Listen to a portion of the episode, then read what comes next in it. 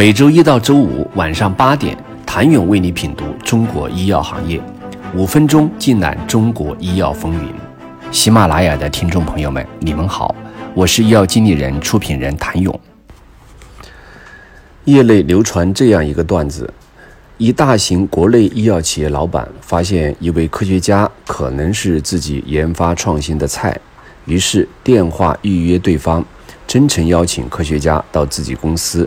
指导参观，以示友好和求财合作之心。与此同时，恒瑞孙飘扬总也遇到了一位心仪的科学家，他的做法也是给对方去了一个电话，但内容是某个时间段我去您楼下咖啡厅等你，一起谈谈，可方便？没有比较就没有伤害，找不到人才，留不住人才，就无法实现战略创新转型。在人才问题上，不会有老板承认自己不爱惜人才，但你以为你很真诚谦卑了，其实你的思维方式还是没有改变。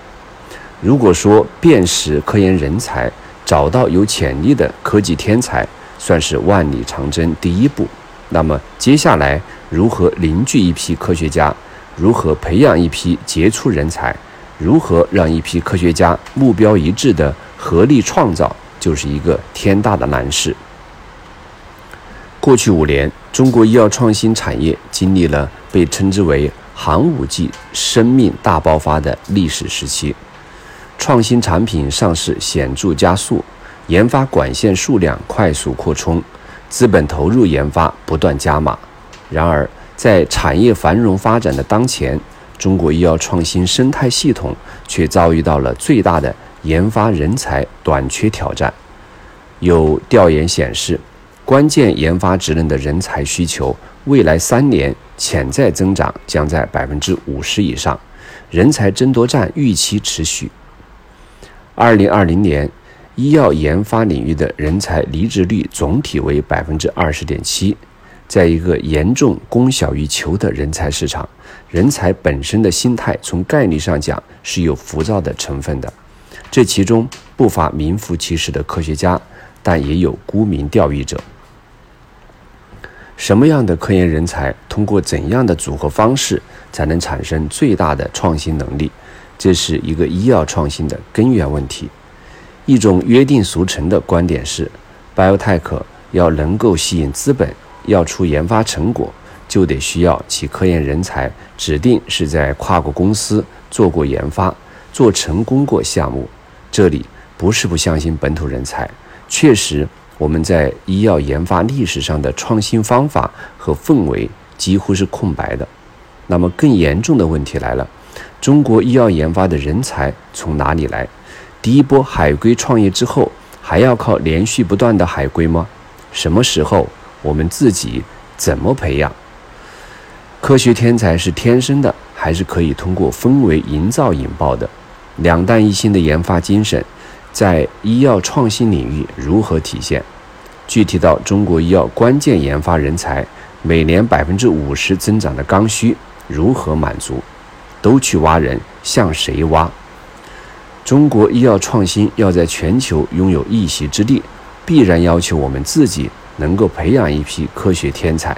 确切的说，我们需要一批爱因斯坦的老板。CEO 最应该干的三件事：雇佣并留住最好的人才，制定长期战略，有效并广泛的在组织内外沟通好这一战略，确保公司还有钱。在中国医药创新大时代，我们坚定地认为管理的价值是第一位的，而这往往又是被忽略的，却又是影响创新公司长远发展的。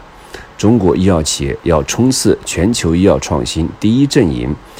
缺科学家，但最缺 CEO。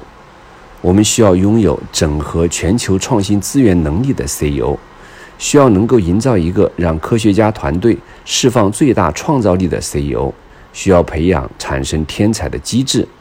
而在科学天才面前，CEO 第一件事情就是承认自己不是天才，第二件事就是不要为天才挡道。天才不是天生，而是指他非要做这个事情，什么也拦不住。于是，一坐下来，成为他最想要成为的那种人。天才及热爱和狂烈的学习。一个强大的科研团队，不在于其多么豪华的背景履历，不在于人海战术，关键的是成员的热爱、决心、学习、勇气、团结。谢谢您的收听。想了解更多最新鲜的行业资讯、市场动态、政策分析，请扫描二维码或添加医药经理人微信公众号“医药经理人”医药行业的新闻与资源中心。我是谭勇，周一见。